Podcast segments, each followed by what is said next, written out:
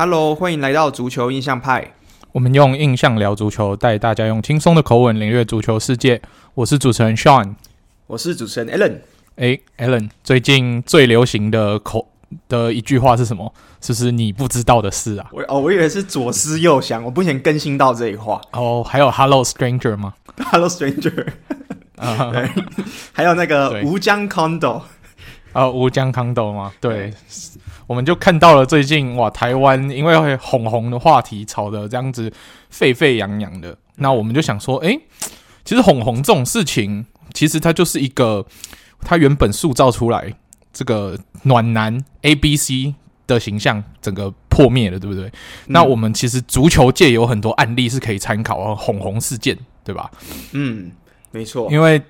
蛮多人，我看他们入坑足球，尤其是女女球迷入坑足球的原因，是因为哇，有一些球球员好帅，踢球真的是好好风流倜傥，对不对？然后就这样子深深的着迷，他们就觉得说，诶，这个球员应该就是认识他，他本人应该是这样的人。但是我们就要来告诉大家一些关于足球的黑暗面。对，那我就从最近的一个例子开始跟大家讲好了。那因为这个算是也算是最近又新更新的新闻，那我们就从这个球员来跟大家讲。这个球员大家不一定认为他是帅哥，但是他至少算是一个有名的球员。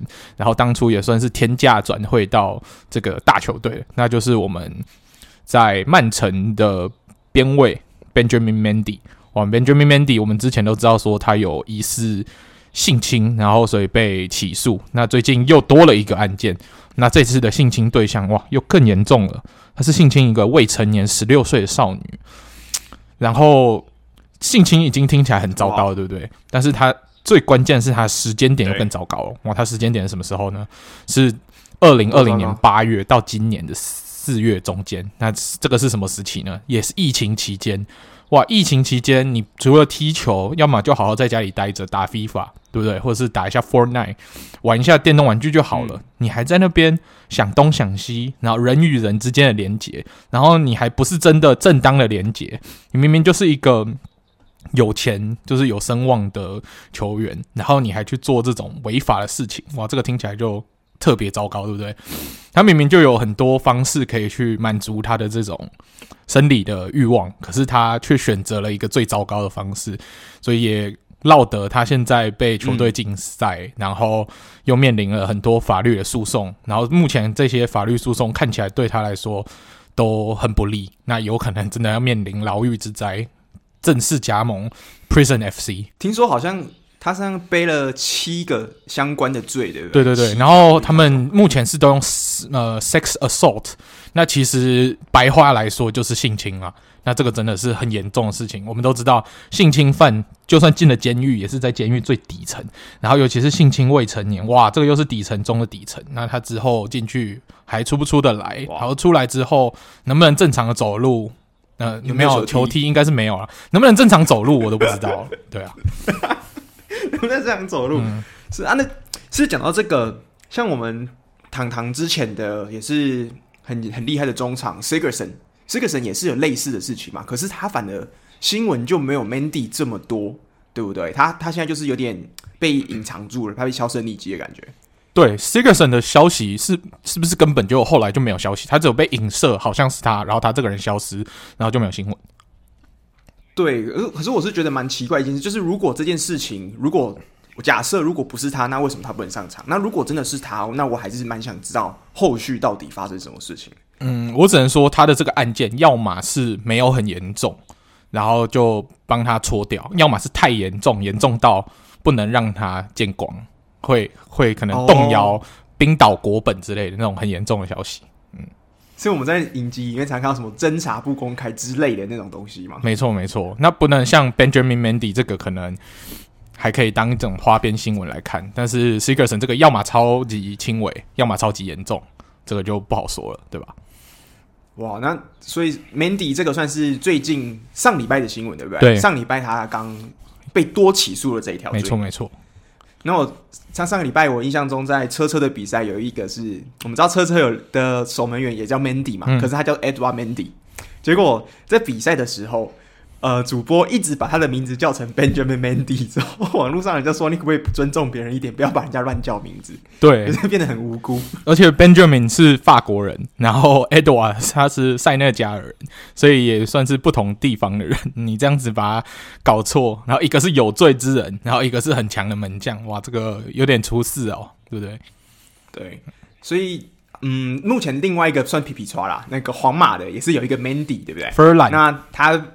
就是对，那不知道他会不会被认错，但是之前我们就讲过，就是 Mandy 这个字 其实蛮菜奇亚美亚的，常常就被误认。这三个，尤其是这三个人，对，尤其是 Furlan 刚好跟 Benjamin T 的位置是一样，是边位，所以他常常被人家搞错。嗯、真的，这也蛮衰，而且都一样是黑人，有没有？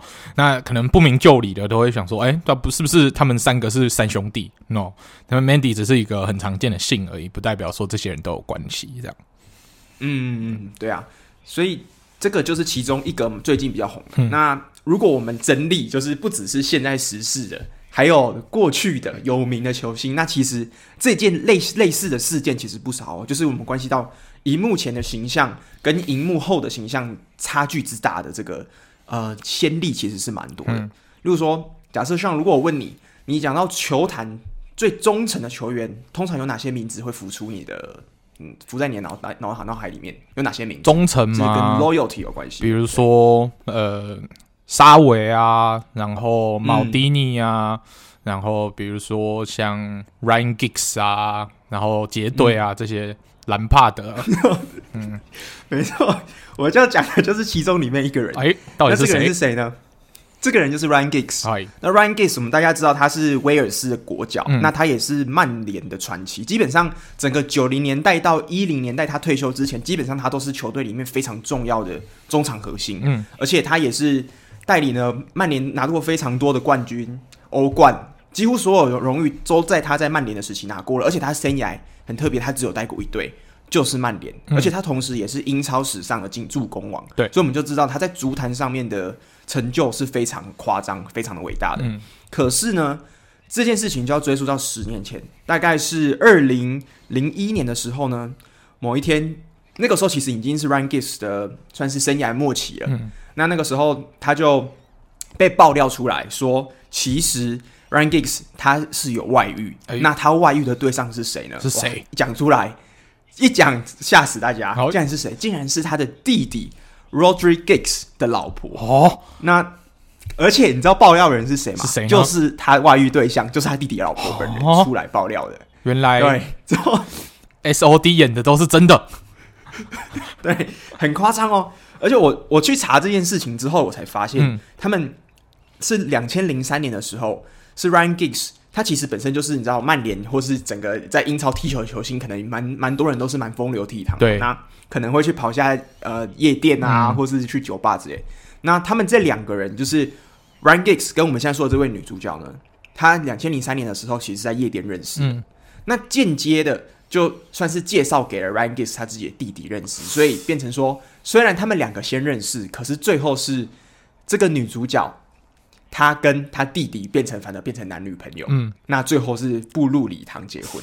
可是呢，自从他们在夜店认识的那天，他们两个之间的不正当的关系就一直持续着。哇！所以就算连在他弟弟跟他女朋友在结婚之前、结婚之后都一直持续着。嗯、那这件事情很夸张了，因为为什么？因为不只是 Ryan Giggs 他老他弟弟是有结婚的嘛，就跟女主角、嗯、没错。因为 Ryan Giggs 其实也在两千零七年的时候跟他老婆结婚了，所以意思就是说。他是双重背叛，他不仅背他背叛了这个世界上最跟他最亲的两个人，嗯、一个人是他老婆，嗯、一个人是他弟弟，这是他最亲的两个人，就是他同时背叛，所以这件事情就是很夸张。而且为什么这个女主角会出来爆这个料呢？我觉得这件事情很扯。为什么呢？因为因为那个时候其实 Ryan Giggs 还有第三个小三，就是小四，小四，小四对，那这个小四。因为 Ryan Giggs 两千零七年结婚的时候，Ryan Giggs 觉得我不能再雇这么多人了，所以他必须要把其中一个人断掉，哦、所以他就跟这个小四分手。那他跟小四分手的时候，小四就很生气，结果这件事情就被女主角就是小三知道，说原来你有小四，所以他们两个人算是共一起出来作证，就跟那个媒体说，Ryan Giggs 其实是同时他是身兼。呃时间管理大师啦。哦，是不是 Ryan Giggs 跟每个人都说 “Baby，你就是我的唯一”？结果 两条腿都劈来劈去，嗯，这个不能不行啊，劈来劈去的，嗯，真的，所以这个也是很母汤啦。所以我们就知道，其实我们在运动界，就像双说的嘛，你刚刚说，其实荧幕形象其实大家是一回事，可是实际上呢，球员本身的。私底下行为，那可能又是一回事，要分得清楚。对，可是我我必须讲，我对于这件事情最惊讶的点，除了刚刚 Alan 讲的这些爆点以外，我其实最惊讶的事情是，在他发生了这么多破事之后，威尔斯国家队竟然还愿意让他回去当总教练，所以我们就可以看到西方世界对于这样子的事情，他们就可以把私德跟他的表现哇切得好清楚，就是用次元切割刀这样咻切开。好，OK，他斯德是个烂人哦，不过他足球很强，所以让他去带足球队。OK，这个是我们亚洲社会不能想象。只要没有，因为我们其实我觉得我们亚洲社会对道德这个标准是比较高嘛。嗯，就是如果你在你没有犯法的情况底下的话，嗯，那我们通常还是会有道德标准加在加注在大家身上。嗯，所以你必须要就是更遵守更高的一个算是纪律。嗯，可是，在西方世界，除了除非你是像我们刚刚说的 Benjamin Mendy。这样子算是就 呃非常就是实锤嘛，对，犯罪，对，最正最正确凿，对，最正确凿，你有这件事情你才有。可是对 Ryan Giggs 他们讲，这个可能就是感情上的不忠，可是他并不算是一个真正的所谓的犯罪。嗯，所以我觉得在这件事情上面，可能西方人对这件事情的容忍度会相对高一点点。那当然，嗯、可是舆论界对他的呃名声什么的，当然是就回不去到以前那样了。嗯，没错。不过他最近。的这个帅位好像也因为还有一些的打女朋友的这些事情又爆出来，所以又被人家拔掉，所以只能说狗改不了吃屎的习惯喽。对，这是 Ryan Giggs，所以这个是很夸张的一件事情。那第二个人呢？第二个人我要讲的是谁？第二个是算是这几年是最有名、最有名的一个算是劈腿事件了。哎呦，刚刚我们说的是劈。劈腿，那而且是吃弟弟老婆嘛？嗯、那现在这个呢，也是很夸张，因为这个关系其实已经情同手足了。我要讲的是谁？哦、就是你们国米的前锋，曾经的国米前锋 Mauro Icardi。那 Mauro Icardi 他其实他这件事情，他劈腿的对象是谁呢？竟然是跟他情同手足的国家队队友 Maxi Lopez 的老婆。哎，是吧？我们不要先不要牵扯到我们前国米，我们要说他现在在哪一支球队，在那一支，在哪一支 PSG 是不是？对，我们已经他已经跟国米残谋高最波老，我们已经断绝了关系了，所以那个已经罪孽不在我们国米，现在都在罪孽都在 PSG 了。哦，因为我想说这件事情好像是在 P 他在国米的时候发生的嘛，我想说就拿出来讲一下这样。对对对对对。但是他其实后面的影响跟他在 PSG 的某一个队友又有一点点关系。我们等一下听，先听 Alan 把这件事情巨细靡遗的讲完，我们等一下再牵扯后面的关联。这这个给你补充，对，这件事情也蛮复杂的。对，有一天呢，这件事情其实也要追溯到其实蛮久之前了。那那个时候应该是二零一一三年左一二年一三年左右。那那个时候其实 Icardi 跟他的好朋友 Maxi Lopez。其实他们两个人是国家队队友，而且一起在意甲踢球，所以他们感情算是很好的。那有一天呢，Icardi 他就不不知道为什么收到一封简讯，那这封简讯的内容是他的队友 Maxi Lopez 的老婆，那呢女主角，我们的世界的女主角叫做 Wanda，嗯，那 Wanda 他就传了讯息给 Icardi 说，Icardi 你可不可以帮我代购一台 iPad？哎，要买 iPad？对啊，要买 iPad。可是伊卡蒂左思右想啊，这时候左思右想啊，哎，左思右想不不对劲啊！你为什么不叫你老公买 iPad？你为什么要叫我买 iPad？你知道都是职业球员，一台 iPad 多少钱，对不对？怎么可能买不起？难不成说伊卡蒂难不成有其他的坏坏的想法？嗯，结果那时候伊卡蒂还真的去帮他买了 iPad，哎，那他们之后就算是借机约出来见面这样子，哦，那就两个人就开始有了一些。不正当的关系。哦，那这件事情真正的算是大爆发在什么时候呢？是有一年，Maxi Lopez 跟 Wanda 这两个算是当时是夫妻，那他们就一起还邀了其他球坛的好朋友去一个算是岛上，有点像是我们平常看到啊内马尔或是梅西可能去某一个岛，像伊比萨，像算是去狂欢嘛。那他们就去做类似的事情。那这个时候，Wanda 当年就私讯了 Ecarti 说：“我觉得你应该要跟我们一起来再狂欢一下。”哇，那这个刺激哦！哇 哇，太刺激了吧！这个太刺激了吧！这个老人家老婆都直接约了，我说伊卡迪二话不说，直接说当然去，他就去了。结果他们那时候算是在游艇上面玩的很开心。那伊卡迪他那时候他还自己讲这件事哦，他说他在二层甲板听着雷鬼音乐的时候，自己一个人。结果温达这个时候走过来了，哦，其他人都在其他的其他的楼层算是 happy 这样，嗯，就他 Wanda 就走过来了。那接下来发生的事情你就知道了，哇，就是现在这整件事情，这两个人的情愫就爆开来了，那整个业力引爆，啊，那然后就各种人与人的连结，这样。各种连结，那也算是。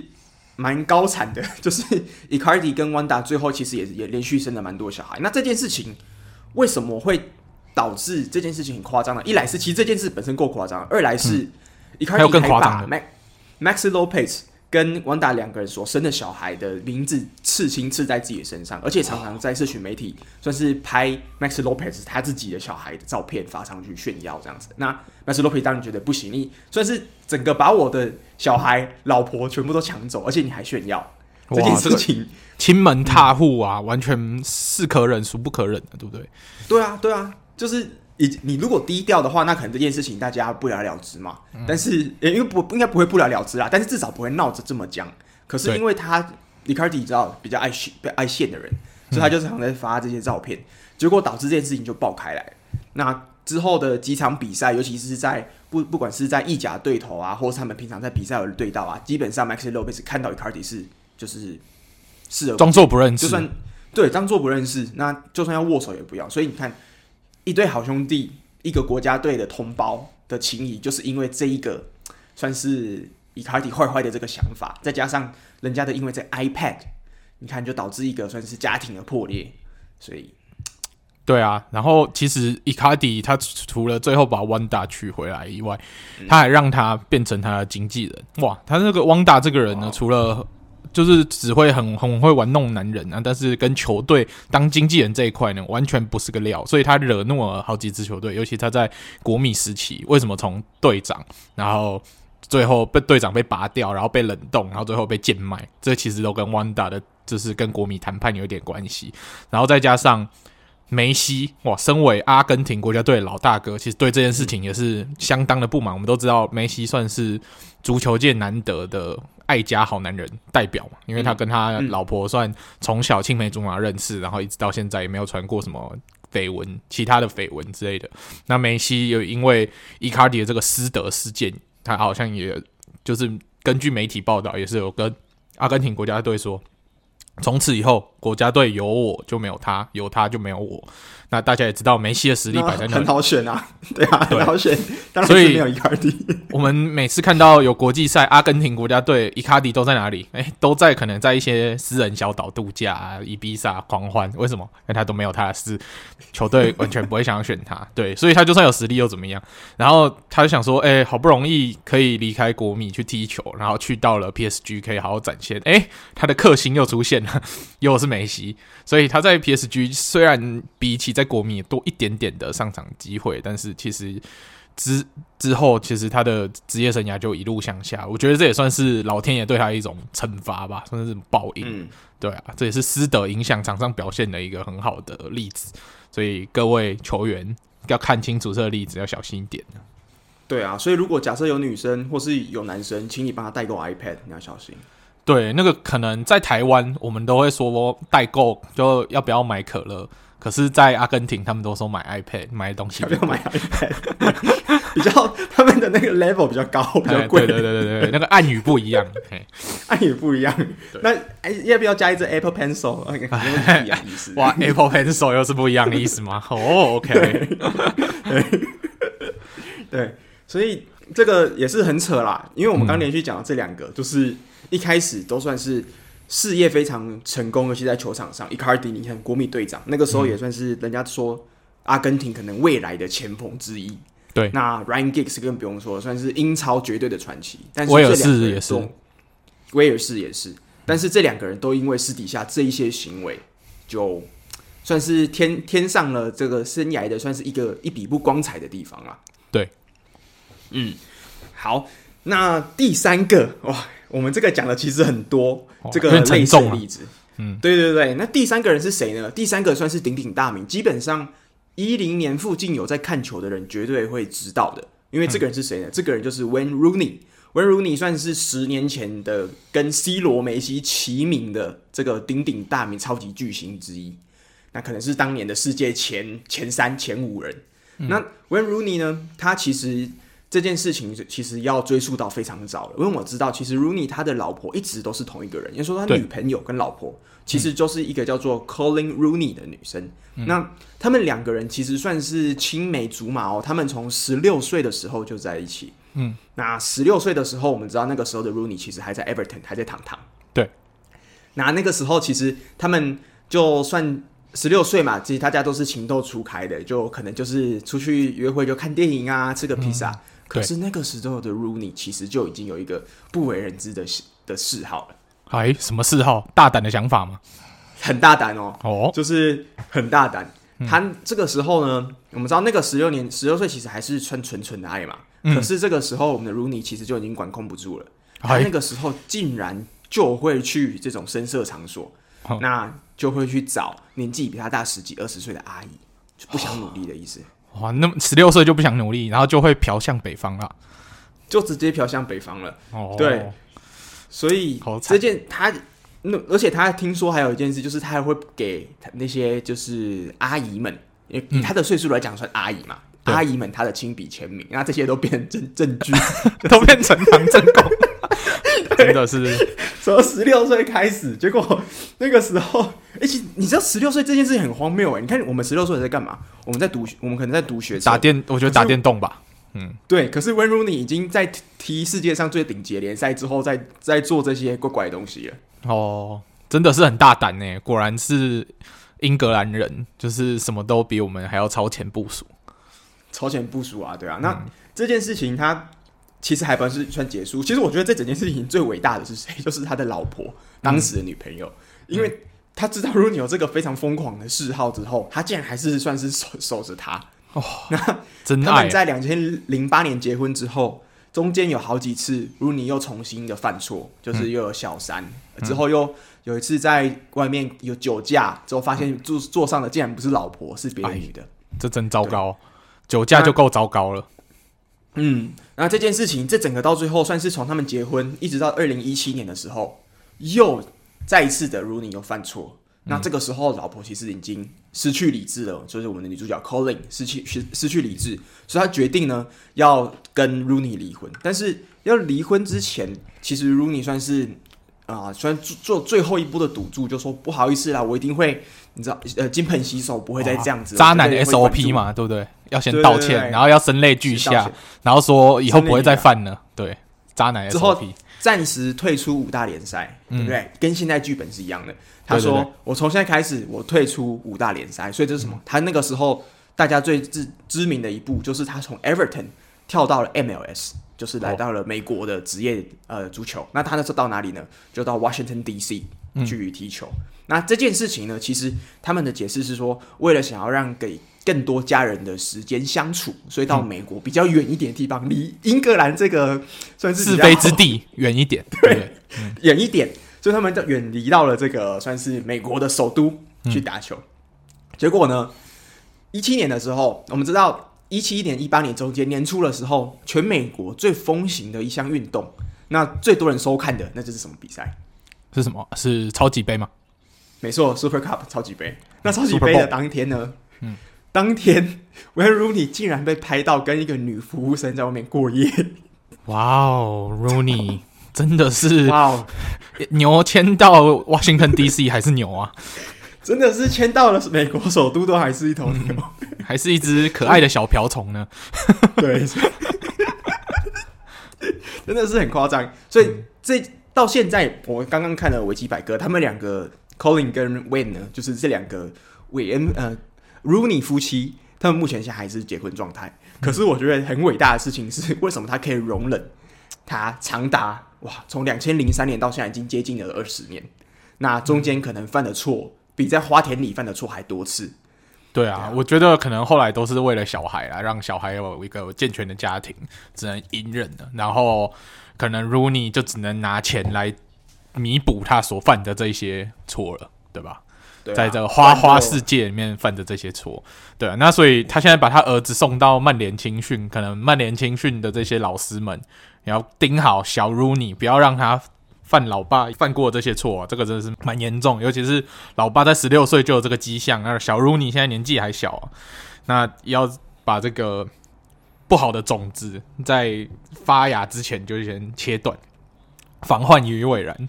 捏捏对对捏捏碎，捏碎，啊，但是嗯、呃，对，要让他踢球踢到累，没有时间去想这些有的没有的事情，对，没有多余的体力。你相信？我相信如你应该是那时候练球没有好好练，都在靠天赋踢球啊，所以才有一堆多余的体力去做这些事情嘛，对不对？我们看，其实如你一个足球人的体格，其实他不算是太 fit，没有像 C 罗一样就是。这么精壮，所以我们看到说，Rooney 他的生涯虽然成名的早，可是也陨落的早嘛。那有可能就是跟他这些场外的风波有一点点关联哦，是吧？哦，对啊，他其实大概三十岁左右。其实你看，我们现在正常来讲，这种呃世界级的巨星，嗯、可能踢到三十三、三十四岁都还是在巅峰。像是现在的莱万、梅西、C 罗，其实都还在巅，算是巅峰的末期，或是就是还算在这顶尖状态。嗯可是鲁尼呢？他在一四年左右，所以大概是呃，他三十出头的时候，其实就已经完全几乎在曼联没有什么上场时间。嗯、那最后也是离开曼联，到加入了原本的劳动家堂堂。所以你看，这样一来一往，其实相差了大概巅峰时期差了五年呢、嗯。这个其实对职业足球来讲是蛮长的一段时间、嗯。对啊，那这些事情讲完，总之就是这是我目前我能想到的，跟就是足球。渣男有相关的消息。对啦，Alan 整整理的这些是比较有代表性，但是其实蛮多球员私底下都还是很爱玩的。所以，我们大家看足球的时候，我们就欣赏他场上的表现就好。我们不要把一些场上的表现带入到他对他的私人想象，然后又对这些球员太美好、偶像化的想想法，不然到时候这个美好的泡泡破灭，各位球迷可是会非常痛苦的啊，对不对？哎、欸，你知道我以前我小时候啊，嗯、我最我最有名的一件事情是什么？嗯，什么事？就是我以前小时候，我的偶像是红红，红红。然后我家里面有每、嗯、他每对他，我家里面有他每张专辑。结果这个礼拜上上个礼拜这件事爆开来，对，超多人私讯我说：“哎、欸、，Alan 没事吧？Allen 没事吧？”我说：“没事啊，我只喜欢听他的歌而已，没事。”对，因为你至少没有对红红有什么。呃，龙阳之好，有一种同性之间的想法，这样。没有没有没有，就只是喜欢听他歌。但是自从现在这样子，我觉得我听他的歌的时候，我可能会感到不舒服。比较蛮多，他的歌可能会蛮给我蛮多隐身意的。哦，然后有蛮多画面想象出来，对不对？发现哦，难怪唱的这么深情，原来都是亲身经历。嗯，对，嗯对，所以就这件事情算是告一个段落啦，算是告一个段落。对啊，也希望红红可以好好思考，重新做人呐、啊。对，对，好啦，我们我们就不要再鞭尸了，我们 move on。对，move on。对，我们在第一段把这些花边新闻整理完以后哈，我们来跟大家讲一些跟足球关联性更强一点的正式的新闻啦。好，那我们第一个就先从，诶、嗯欸，我们前一阵子去过那个球场开始跟大家讲好了。我们都知道说。国米跟米兰都是共用那个球场，叫做 San Siro。哇，这个算是世界足坛经典球场之一。那圣地对对，他们这两支球队目前日前呢就宣布了说，在二零二七年他们会搬到一个新的主场。那这个球新的主场的名字叫做 The Cathedral。哇，就是哇教堂，那可能是跟米兰大教堂致敬，所以他们决定说在二零二七年会。就是从 San Siro 搬到这个新的球场，而这个新的球场位置也会在 San Siro 附近。那如果有大家想要好奇它的概念图长什么样子，大家可以上上网查一下，就会发现，诶、其实这个球场的设计没有很特别。目前的概念图看起来没有很特别，因为我们都知道说 San Siro 你。那个照片一出来，你一看到这个球场，你就知道它叫 San Siro。可是这个 The Cathedral 的概念图还是一个四四方方的球场，反而没有让我们很惊艳的感觉。然后目前看不出来有融入国米跟米兰这两队的什么样的元素，目前还看不出来。但是这只是个初步的概念图啦。那之后会不会有更深的细节？然后会不会融入这两队的特色？这就是值得我们球迷去期待。那也恭喜他们两队可以到未来更新的球场去。那也祝福他们在意甲可以就是继续的强盛下去。嗯，哎，我觉得他这个既然都叫 Cathedral，所以他应该是有点致敬这个米兰的洞嘛，就是啊。呃米兰大教堂，对，然后米兰大教堂它的特色就是它是非常白的一个建筑物，嗯、所以我觉得或许这一个新的教堂，我看它的设计图是非常白的，对，可能会不会是有点致敬的感觉？哦，走一个全白的路线，有可能，全白的纯净的感觉，嗯，对吧？可是我我觉得其实对啊，这件这个外外观其实没有像 San Siro 这么的有标志性，像你觉得你知道我每次看到 San Siro 我都会想到什么吗？想到什么？我都会想到可乐果。喂、欸，怎么说？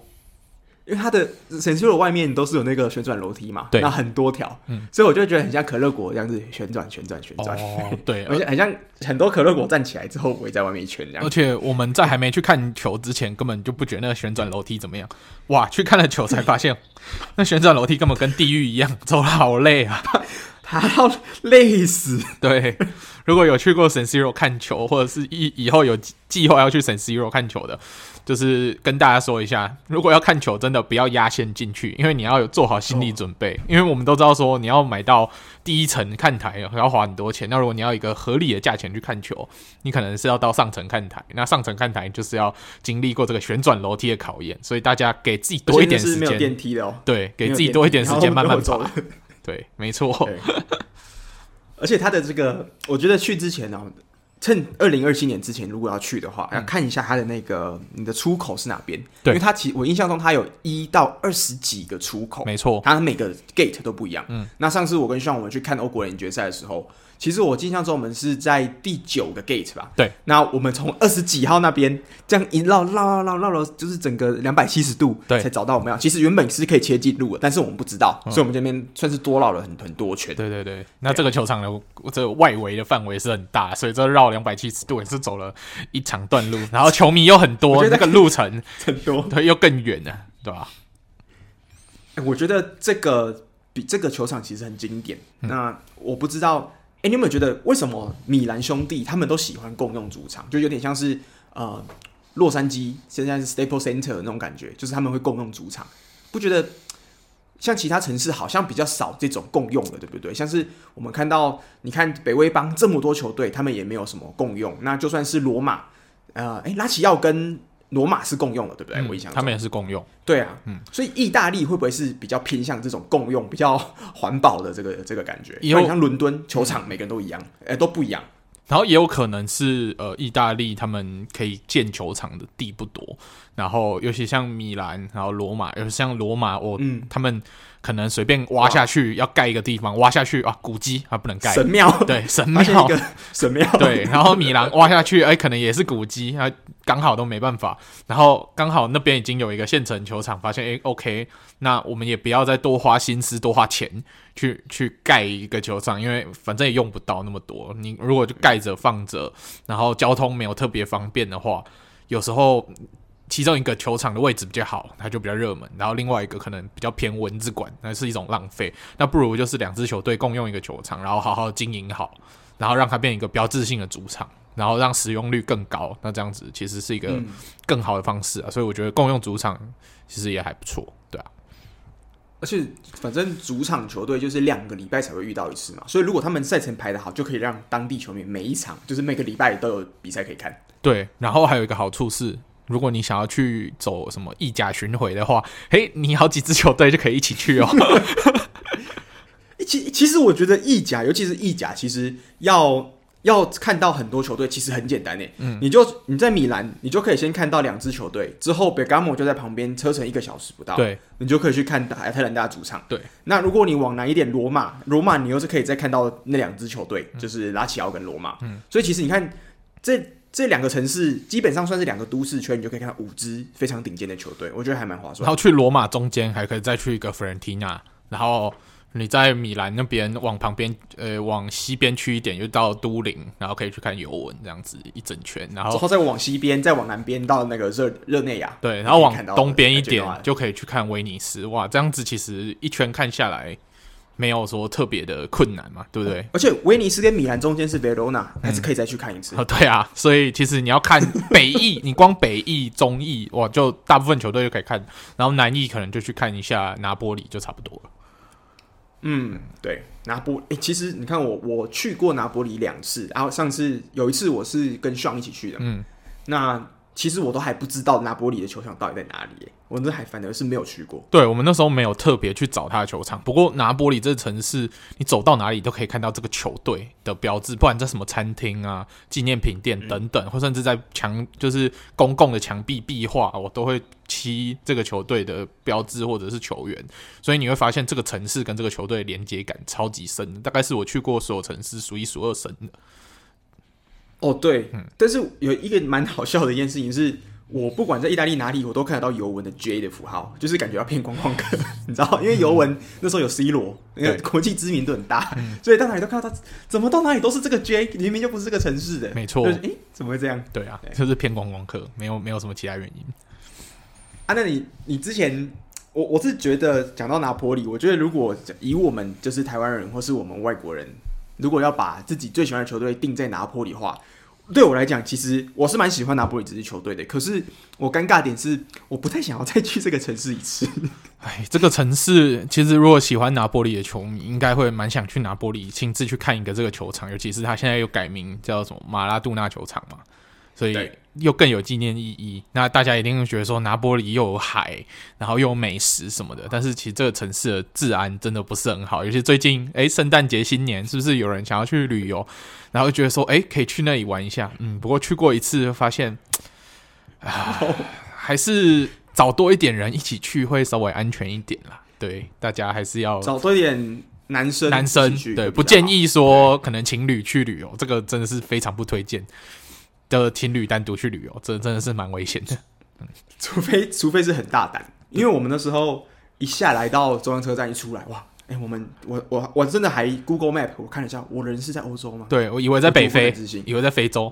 对对对，我以为我在非洲，因为它地上的垃圾真的是多到无法相信。就是我不知道大家有没有想象过，就是你看过最脏最脏的街道，那它比那个最脏的街道，在台湾最脏的街道还要再更脏。对。那种夸张，然后那个时候晚上跨年夜，我我跟 Alan 两个人，男生走在路上都已经觉得好好危险，因为到处都有暗巷，然后都有那个烟火爆炸的声音，我们都以为是枪声，然后就觉得好像随时都有人在跟踪我们，好像随时会被抢的这种恐惧感，这真的是压力很大。路灯很少，对，他的街上的路灯很少，很多暗巷，因为新年嘛，那个时候是呃一九年的十二月三十一号，疫情爆发之前，垃圾。大家的垃圾都放在街上，所以你知道，我们那时候走一整个街区，大概一一两公里，嗯，全部都是垃圾在地上，之后到处在放放鞭炮，啪啪啪放超吵的这样。对对对，所以大家如果真的对于拿坡里有美好的梦想，就是想去可以去，也蛮推荐去吃一下他们那边的美食的，但是也真的要注意安全。嗯，对，就是除了安全以外，我其实觉得拿坡里是一个很。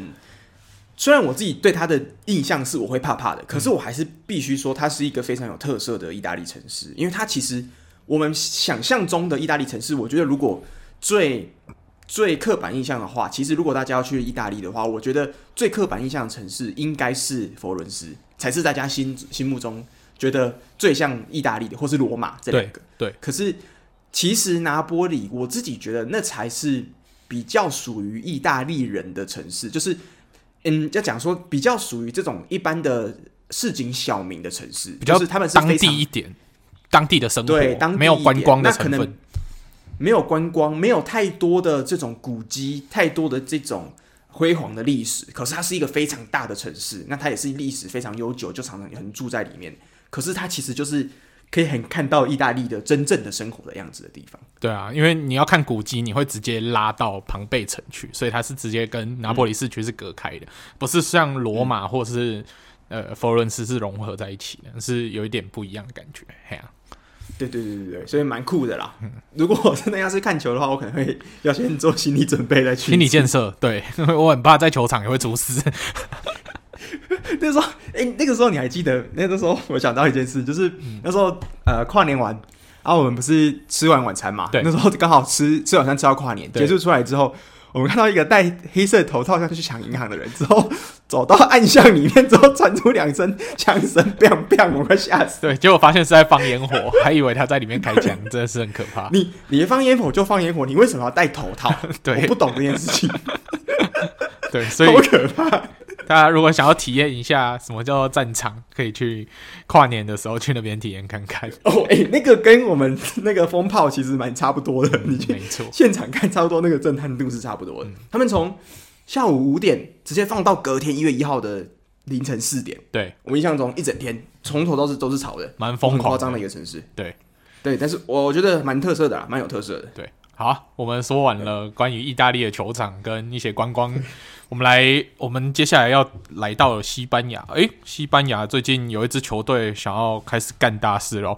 他们球队现在有有好几个超新星，什么 Nico Gonzalez、Pedri、Gavi，哇，最近 Gavi 傻物的文章都有仔细的写他们这些超新星。那最近又有一个西班牙超新星又要加入巴萨。那就是我们的 Ferran Torres，诶，我们都觉得说他在曼城待的好好的，应该不会走，没想到巴萨诶大钱一撒，又要把他买回来，所以之后国家队西班牙国家队骨干哇，看起来巴萨隆那就有好几位值得期待的球员了，对不对？我上次你看哦，安苏法体回来之后，那就不得了啦，嗯、整个西班牙未来的年轻帮全部在巴塞隆纳，对，前场、中场。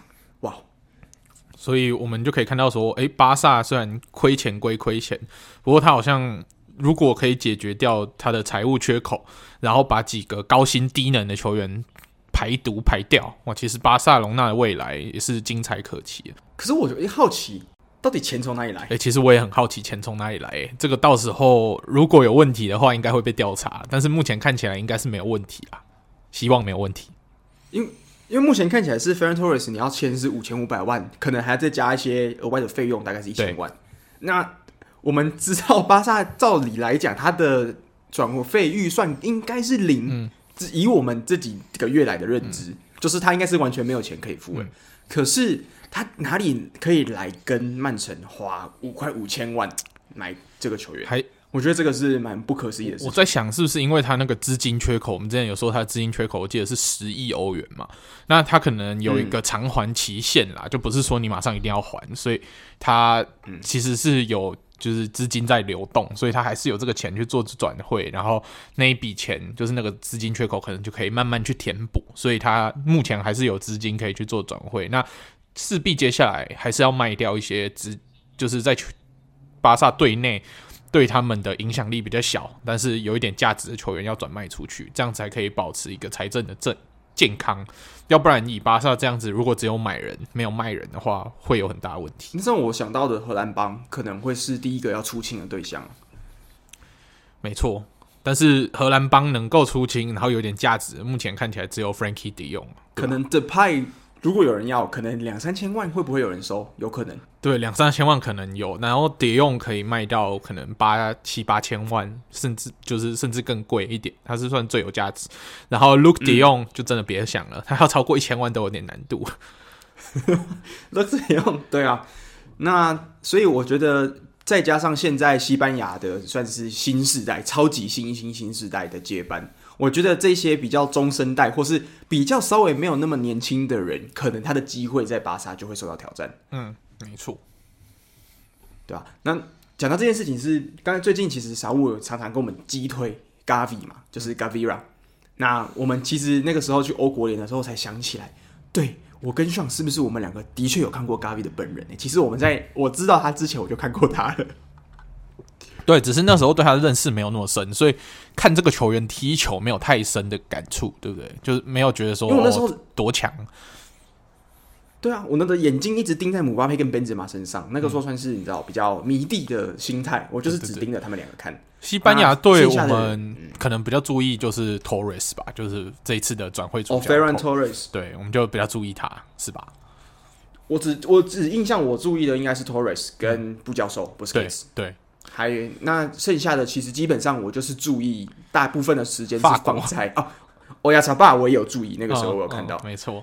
可是大部分就是法国啦，因为那时候法国的阵容真的太可怕了。对。对啊，哇，那讲到这个，我们讲到呃荷兰帮的未来嘛，那另外一个其实也是荷兰帮的算是超级新世代的其中一员，嗯，那就是 Matthias de Ligt，嗯，Matthias de Ligt 他最近他的经纪人出来说，其实 d e l i s 他在意甲或是说在尤文的。这个时间挑战，他觉得已经结束了，就是他觉得他可以该去新的接受新的挑战，去新的球队。那你觉得 Matthias d e l i s 有可能去哪里，或是谁有机会能有能力可以买到他？我觉得他应该要转，也是转去大球队，而且我觉得。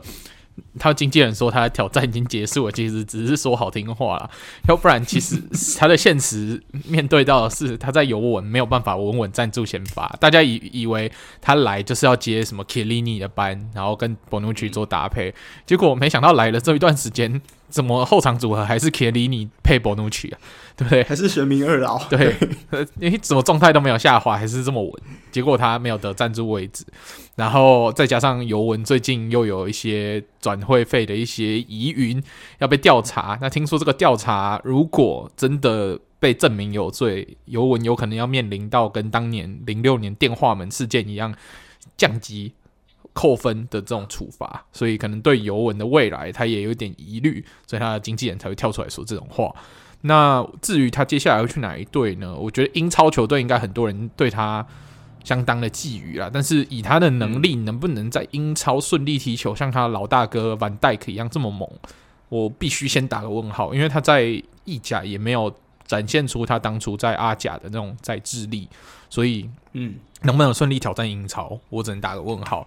那最稳的话，我觉得应该就是在意甲，然后转到其他的豪门，比如说狗国米啊，然后哇，开始在笑询了哦，米兰呐、啊，开始在笑询 啊。但是我觉得又有一个问题是，他经纪人可能要要求很高昂的转会费，那这样子的话，意大利的球队可能很难负担得起。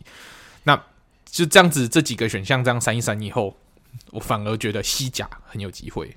就是皇马跟呃马竞啊，巴萨，马竞可能不会啊，但是巴萨也一直在传出想要他，但是要先解决钱哪里来这个问题了。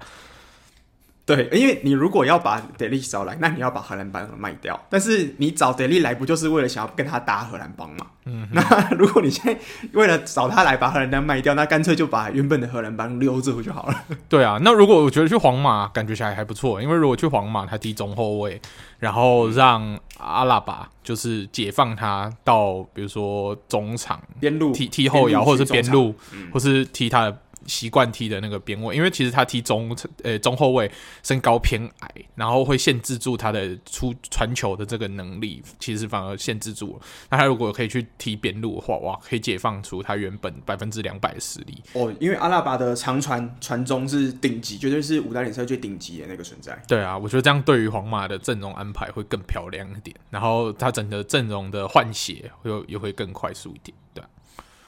嗯，对啊，那。我们刚讲到，其实意甲球员到就是刚说意甲后卫到英超，其实是听起来是可能蛮大差距的嘛。一个因为一个其实是以战术为主的联赛，一个是跟身体对抗更多一点的联赛。那有一个球员其实算是跌破了我的眼镜哦，那就是谁呢？我要讲的是就是富安健洋。富安健洋是这个球季从博洛尼亚就是波隆纳转到了枪手兵工厂的这个中后卫，那日本人。然后我们大家一开始想说，哇，你这样子从波隆纳、博隆尼亚是算是意甲的中下游球队，中游，嗯，那你马上要到了这个 Big Six 的行列，尤其是竞争激烈的这个英超，会不会有适应不良问题？结果我没有想到，富安健洋来之后，基本上前几场适应，接之后就算是非常的稳定的出赛，稳定的表现。现在目前他的球队，他的 tackle 次数全队最多，之后争顶呃争抢成功次数也是全队最多。那各项数据基本上在防守方面都是占据了全队前三。那、嗯、这件事情其实蛮让我刮目相看的。对，那真的是蛮难得一个亚洲球员能够有这么突出的表现。嗯、因为我们看在英超亚洲球员真的有很突出的表现，到目前算一算也只有孙兴民一个人。然后米纳米诺就是介于有跟没有之间，就是时好时坏，还不是很稳定嘛。他富安健洋能有这样的表现，真的是蛮让跌破我的眼镜。对，就是说现役的嘛，以现役的球员来，现役的球员来说，对。对啊，现役球员黄喜灿可能还要在一段时间，嗯、就是我觉得他算是有实力，可是他可能还需要在一段时间。没错，对啊，那其他的大部分都是在可能五大联赛，但是有可能不是在前四强等级的，像是你们福宝、你们福莱堡是不是也有一个？哎，你们前四，哦、不好意思，嗯，收回，嗨，是吧？我们前四哦，等一下就会跟大家讲一下为是怎么样前四法。对，对我刚想说，哎。你不是前四啊？不是中下游吗？本来要说德甲中中下游球队吗？嗨，不好意思，我们现在是上游球队，很骄傲的。来，好，可以。那我们讲完了 Ferran Torres 的新闻，嗯，好，接下来还有什么这个礼拜的新鲜事吗？嗯，还有一些新鲜事。那我们来讲一下我们喜最爱的那支球队好了，嗯、就是英超的利物浦。啊英超利物浦成为英格兰首支两千胜的球队，我们就想说，哎、欸，英利物浦两千胜，这个听起来很夸张，哎，怎么可能？好，但是大家不要忘记，利物浦只是在英超。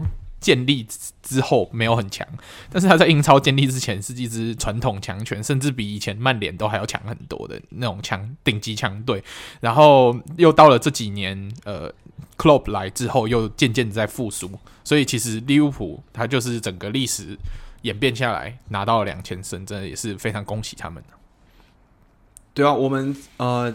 利物浦他目前的整个俱乐部就是在英格兰顶级联赛的冠军次数，我印象中应该是十九个，十九、嗯、个。那扣掉了二零二零年的这一座，他剩下十八个，全部都是在当年的英甲时期拿到的。对，那我们知道英甲时期可能就那呃半个世纪吧。对，那他就已经拿了十快二十个冠军，所以你就知道当年的这个利物浦是多强。嗯。宰智力，而且当年的这些非常夸张的这些传奇球星，像什么 Ian Rush 这种等级的球员，在当年都是叱咤风云。对对啊，那目前的话，毕竟利物浦是第一个突破两千胜的，那利物浦还在联赛持续算是蛮有竞争力的，所以我觉得这个记录要被接下来其他几队超越，可能还需要一点点时间，甚至可能很难追。嗯，没错。嗯，OK，好，那讲完了利物浦之后，我们要。跟大家说一下跟世界足坛有点关系的消息，那就是我们的世界杯哇！世界杯明年就要举办了。那听说最近 FIFA 呢开始在讨论世界杯是不是要改制？大家觉得四年太久了，不要不要不要吧，两年就要给你一次世界杯的冲击。哇！这个消息一出来，世界球迷分成两派，一派是大力的支持，觉得我两年就要看到一次，就是要让足球在全世界。就是不要停这样子，让台湾每两年就可以封一次足球，不用等四年，不用跟选举一样等四年，两、年就封一次，这样台湾就不会是足球沙漠，对不对？大家有一种美好的幻想啊。对，但是又有一派球迷比较理性一点，就觉得说，诶、欸，我觉得球员还是要休息啦。你看他们又有自己，比如说欧洲杯、美洲杯这种比赛已经很辛苦了，然后平常踢联赛，然后你又每两年就要办世界杯，这个对于球员操劳，那会不会让球员的职业寿命缩短，然后容易受大伤等等的这些事情？他们觉得说四年看一次就可以，他们很知足。对，然后我觉得最经典的发言是我们现在在 FIFA 工作的温格。温格说：“嗯、他说，因为他毕竟是 FIFA 的人，所以 FIFA 提出这个想法，他毕竟要为 FIFA 多说一点话。他是觉得说，反对改制的呢，大部分是觉得说，他们比较守旧，觉得说四年，他们已经习惯四年，就是要继续四年，而没有比较理性的说，哦，两年就要一次的这个判断。所以他认为他还是支持可以改制到两年的。那 Alan，你觉得你想要两年看到，还是四年看到就可以？”可是这个前提就是，如果你改成两年，那原本的美洲杯、非洲杯，嗯，甚至欧洲杯最重要的，那这些比赛是不是就不用办了？哦，搞不好他们更极端点，那个以后就每年都有，每年都有。天哪，这个球员是怎样要长三只脚才有办法踢下去？是不是？嗯，每个球员都四只脚，很可怕吧？都四只脚，对啊，怎么可能？所以，我觉得如果要。做到这个两年啊，我其实两年一次，我我对于这个其实说什么呃新鲜度或是这个什么，我觉得其实两年四年对我来讲都是一段时间，其实新鲜度我都觉得还 OK。毕竟我们两年呃两年就是以轮流来讲，我们两年看到一次，呃，四年看到一次世界杯，四年看到欧洲杯，但是他们两个交错，所以基本上是两年就有一次的国际赛嘛。所以如果这个频率是维持像，其实给我的算是感官的冲击度是差不多的，就是两年有一次国际赛，跟现在是完全没有变。可是重点就是，如果你中间还要再塞个其他的这种洲际型的杯赛，还有甚至我们最近才去看的欧国联，嗯，那这些东西是不是要废掉了？那如果不废掉的话，废掉还好，那如果你不废掉，三个全部加起来打在一起，那我真的觉得球员会爆掉啊！真的，尤其是对于他如果在顶级联赛，然后又要参加欧冠啊这些有的没有的这些国洲际型的杯赛，然后再回到国家队整个服务，哇，那他这样一年踢下来的比赛，就可能要破百场了，这是很夸张的一个数字。就是像 Pedri 这种，那如果人家像 Pedri，他不止成人队，他 他连青少年都要踢，那青少年也有世界杯，他是不是踢到疯掉？对，而且你看他才几岁，你就踢到身体已经出一点状况了，对不对？那对于已经三十几岁的正在巅峰的球员，或者二十岁中后期已经在巅峰的球员，那那个是更大的负担呢。所以我觉得对我来说，我个人认为还是四年就好，因为他四年。大家会这样子顺利运转下去，一定有他的道理，就是让球员有足够的时间休息。那其实我们足球喜欢看足球的，我们也不一定是只有世界杯可以收看啊。应该要培养说，诶，欧洲杯就可以看了，欧国联也可以看，欧冠也可以看，对不对？欧冠每年都有啊，你你就从欧冠开始看啊。如果你觉得联赛懒得看，你想要看强队间竞争，那你就从欧冠开始看嘛，对不对？这都很精彩啊。对啊，没错啊。而且最近的一件事情是我有听到的，好像是。今年的好像南美洲的冠军跟欧洲杯冠军，是不是听说来打一场终极大战啊？对，要踢一个顶上对决，好像明年要在伦敦举行，就是意大利要对阿根廷。哇，这真的是欧洲冠军对美洲冠军的顶上对决，啊，这个感觉起来蛮精彩的，因为这两队。能不能在世界杯碰头，我们都还不确定呢。诶，这两支球队 当年在世界杯是曾经是不是就有对上过？嗯，有对上，应该是有对上过啊。毕竟他们都算是老牌的世界杯球队。但是我的意思是，明年世界杯能不能碰到都还不确定。尤其是那个意义什么大什么利益的，尤其是意意大利，很危险，很危险。对，我想说，如果搞不好明年对完之后，你发现，哎，这个人其实连世界杯都进不去，就蛮尴尬的。没错，对吧？好，那讲完这个，那哦，我讲到这个，我最后再补充一点，嗯、就是算是世界杯对我自己，我不知道对其他人或是像 Sean 你的看法是什么。其实有一点，我其实有时候不是那么喜欢世界杯，嗯、有一点，其他大部分我都很喜欢，但是这点不喜欢，就是。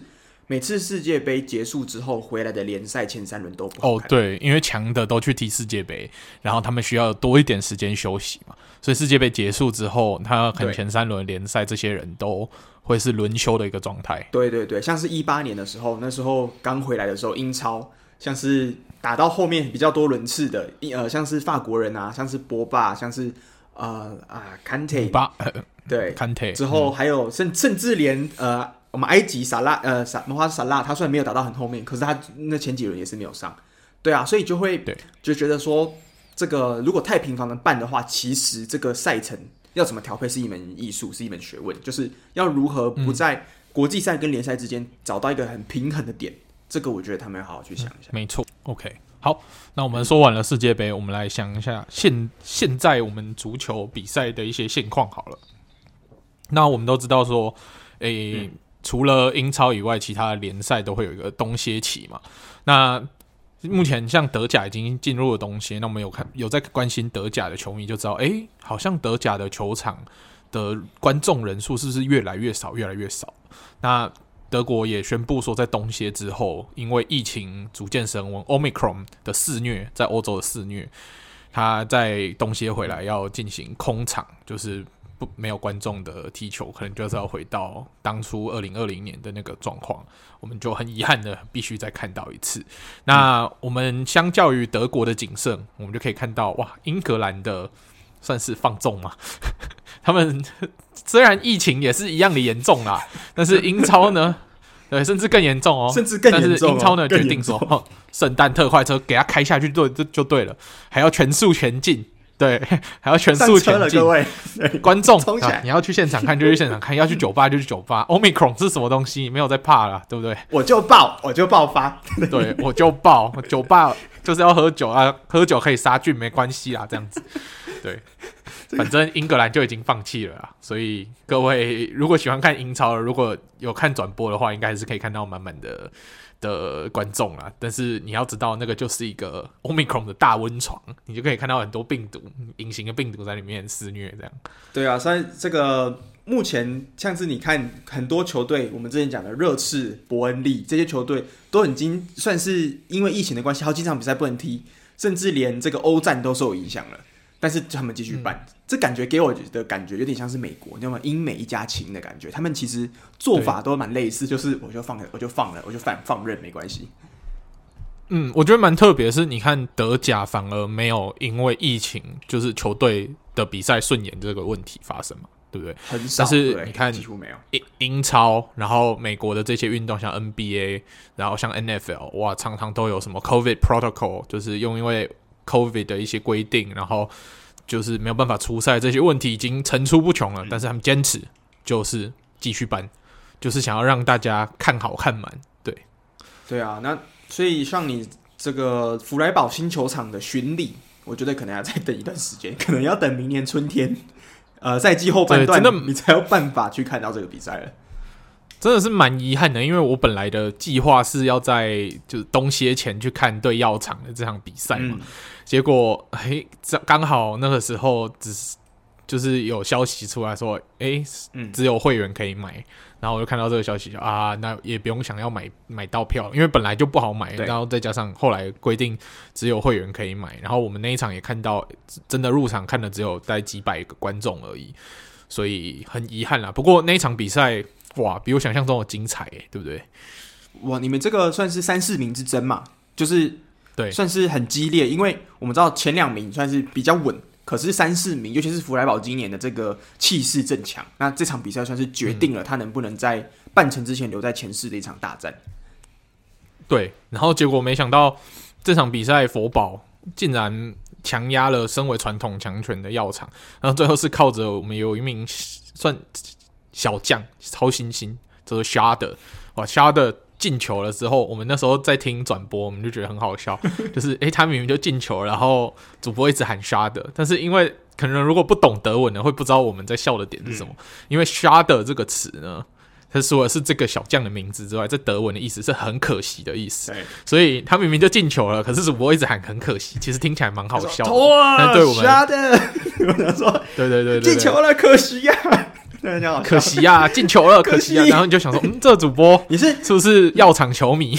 你是你是主场的转播单位吗？怎么会这么不专业？对，对对，是不是药厂球迷？结果其实不是，他只是在喊他的名字。所以德文的名字有时候有一些另外的意思的话，这样如果你懂德文，你听起来会觉得格外的好笑。对、嗯、对，其实德德文名字真的是，因为德文他的姓，他的姓氏哦，像我们中文只是名字的。种类复杂度远大于姓氏嘛，我们姓大概就是百家姓，但是那一百个、嗯、甚至不到，就很大部分人都是这几个。可是，在德文的或是整个欧洲也好，其实他们的姓氏是非常非常多的。那在德文呢，所以大部分的人会以姓氏去称呼不认识的人，就是会用姓氏当做这个人，像是什么先生什么先生。那名字的话，基本上每个人都叫什么 Kai 啊，每个人叫做 Kevin 啊，或者是 Thomas Thomas，或者是 Johnny 啊、Jonathan 之类的，这种姓都太多了，所以要用姓氏才有办法分出这个人到底是谁。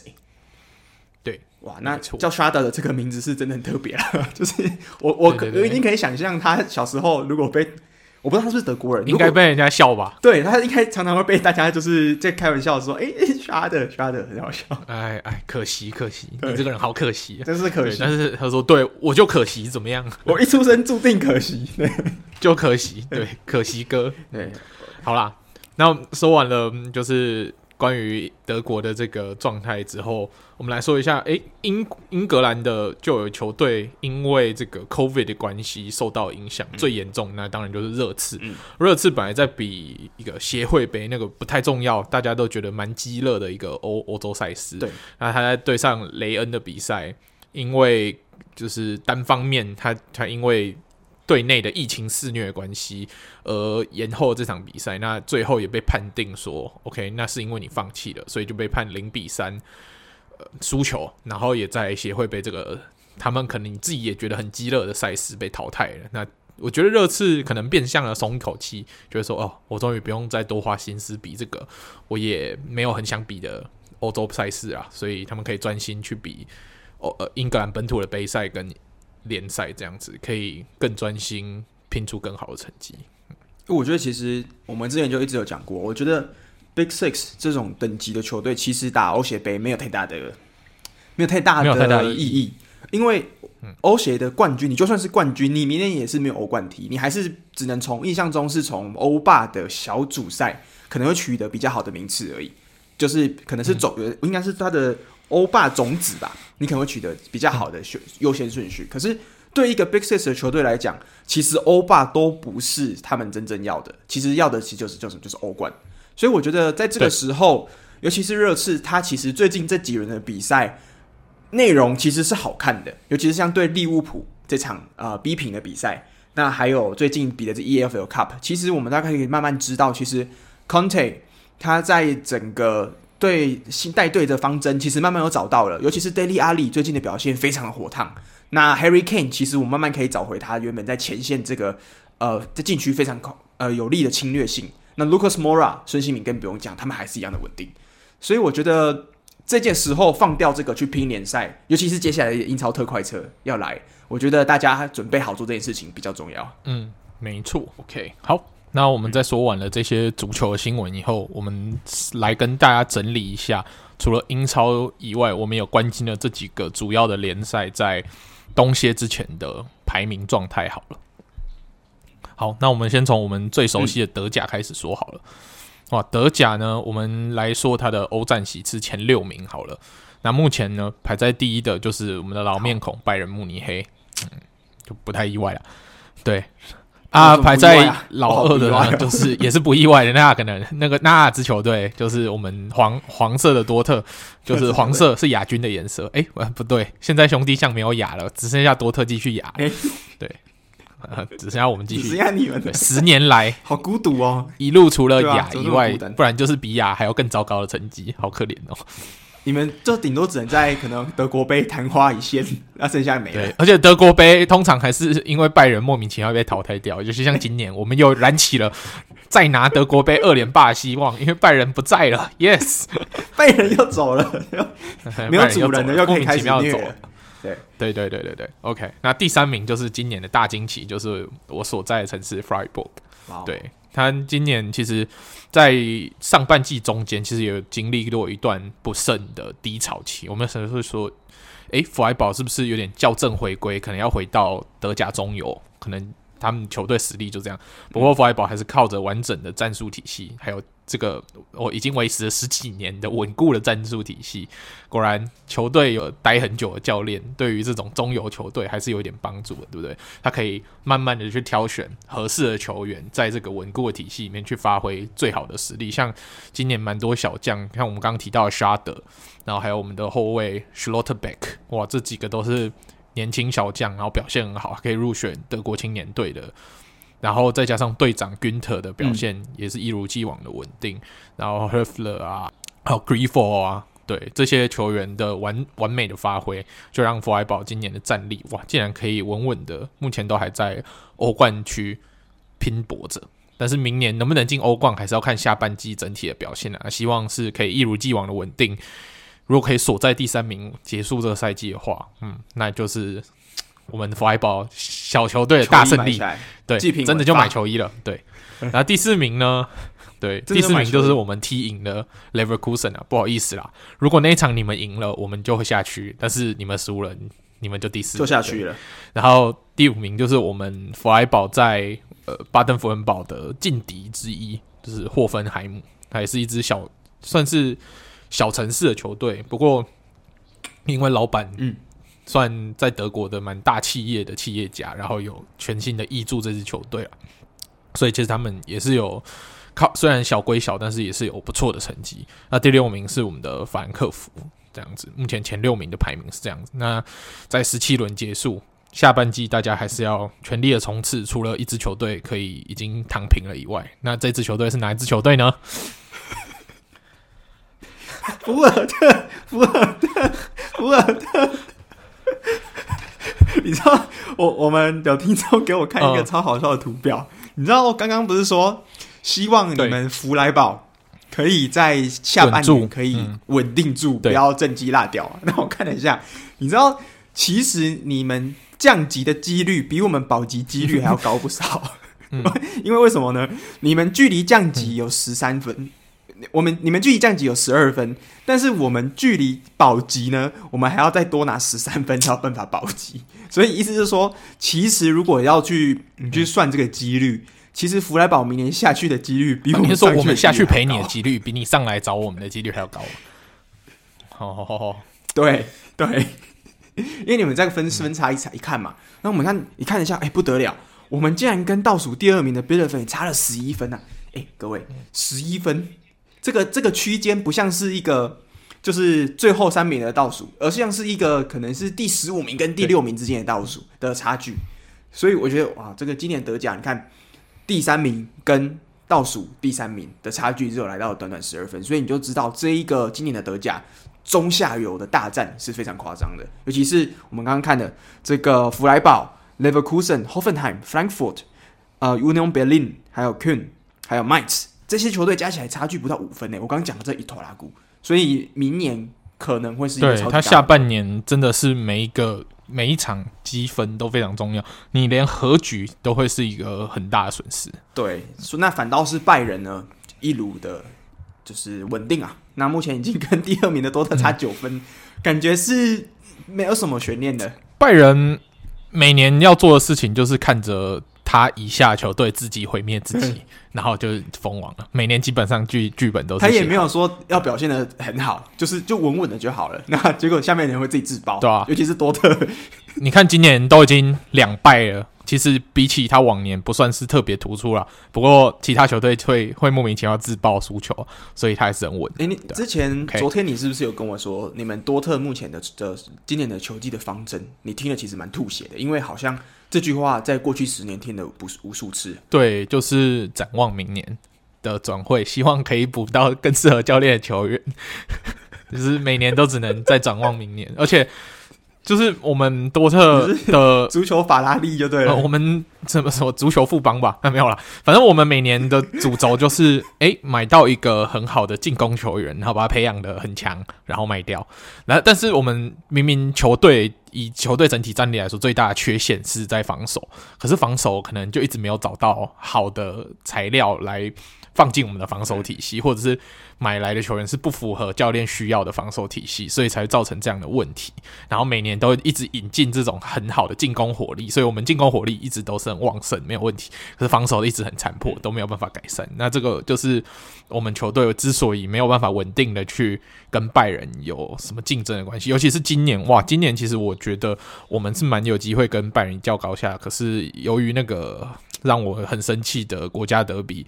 莫名其妙输球之后，哎、那个国家德比如果没有输球，只要平手，我真认为多特的气势都可以被拉提上来了。然后再加上今年多特自己也有很多的伤兵问题等等的，这这这些因素之下，我们就是比拜仁不稳定了，然后就输了很多不该输的比赛，所以才会造成现在被拜仁分数拉开。对啊，可是有个好消息要跟你说，我前几天收到了一个内线消息。哎，内线，听说你们的后防要来了一个非常稳定的，嗯、一个稳定的好消息啦，好就是你们阿坎吉听说要跟球队续约了，哎、开不开心？还好，对。嗯、我我我有听到，说我有听到另外一个让我有一点兴奋的消息是。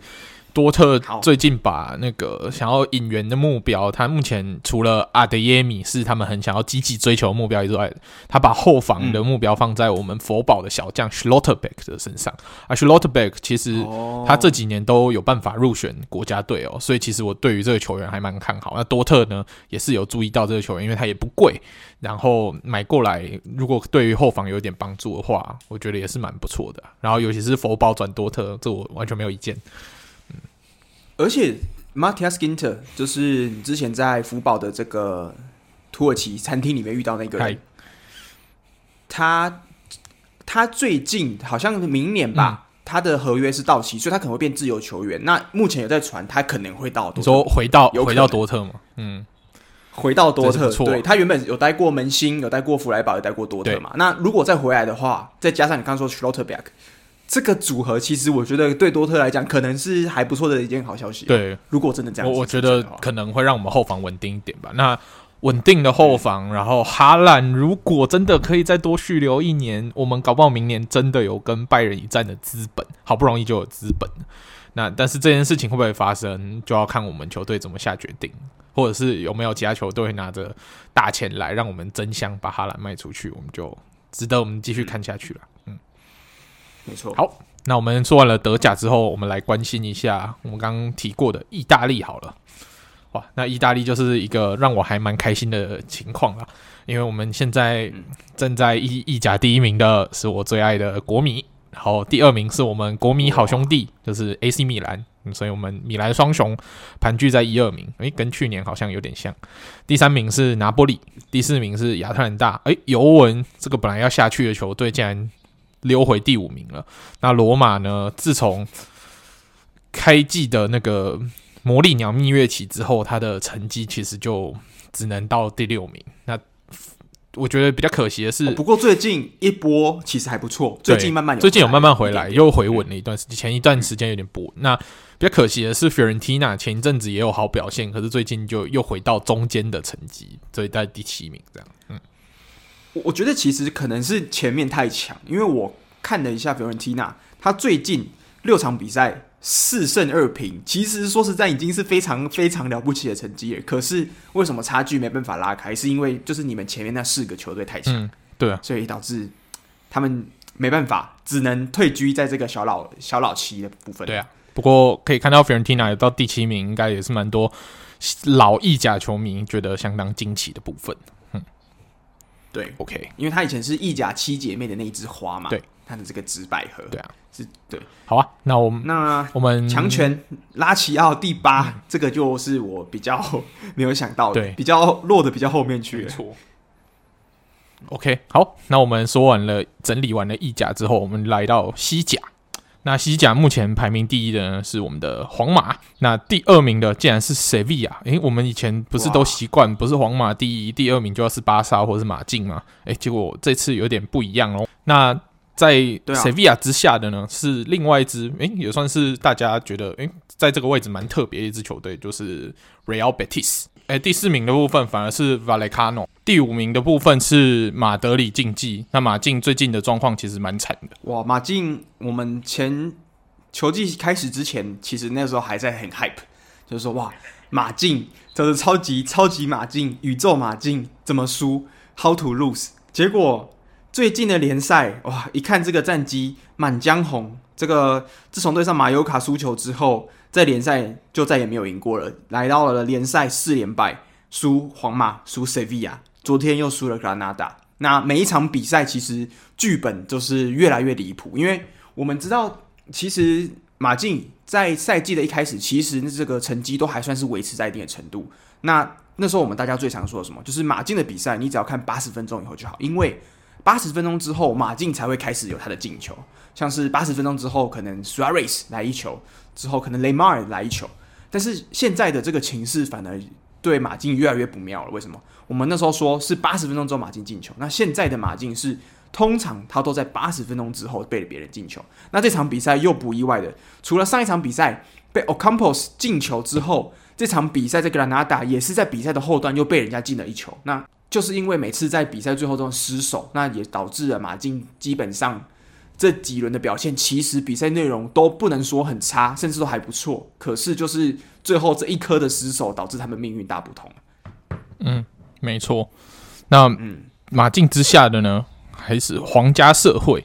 诶，那我们前面一直提到的巴塞隆纳在哪里呢？诶，巴塞隆纳目前在西甲只能排到第七名。相当的遗憾，如果以这个成绩结束赛季的话，巴塞隆那将会连欧战都没有得踢呢，连欧协都没有踢哦，不屑踢也不能踢哦。